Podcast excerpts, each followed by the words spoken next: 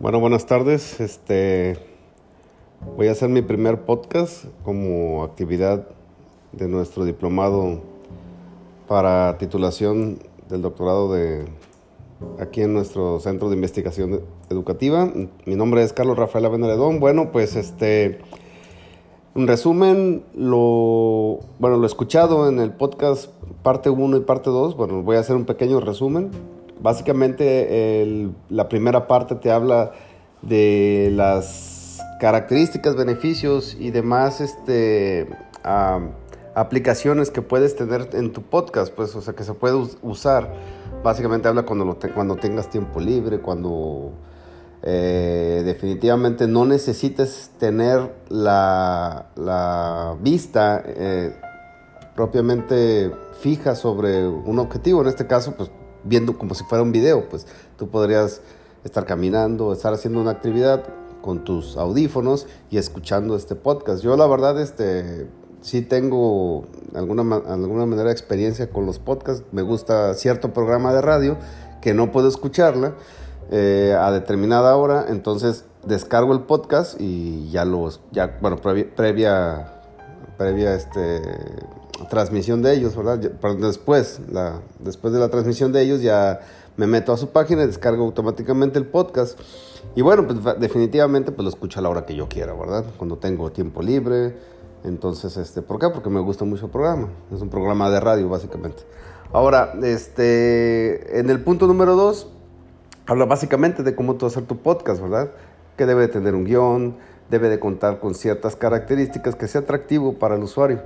Eh, que te enganche, dijeran eh, coloquialmente, y de alguna manera pues te da ciertos consejos que tú tienes que tomar en, la cuestión de la realización de un podcast, ¿verdad?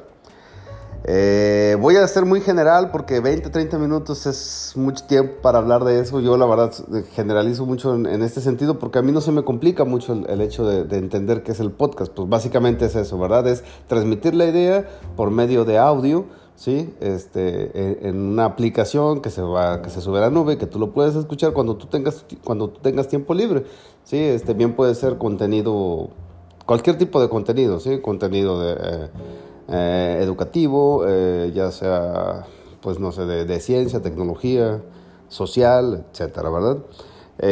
bueno, pasando al punto de que, ¿cuál es mi opinión?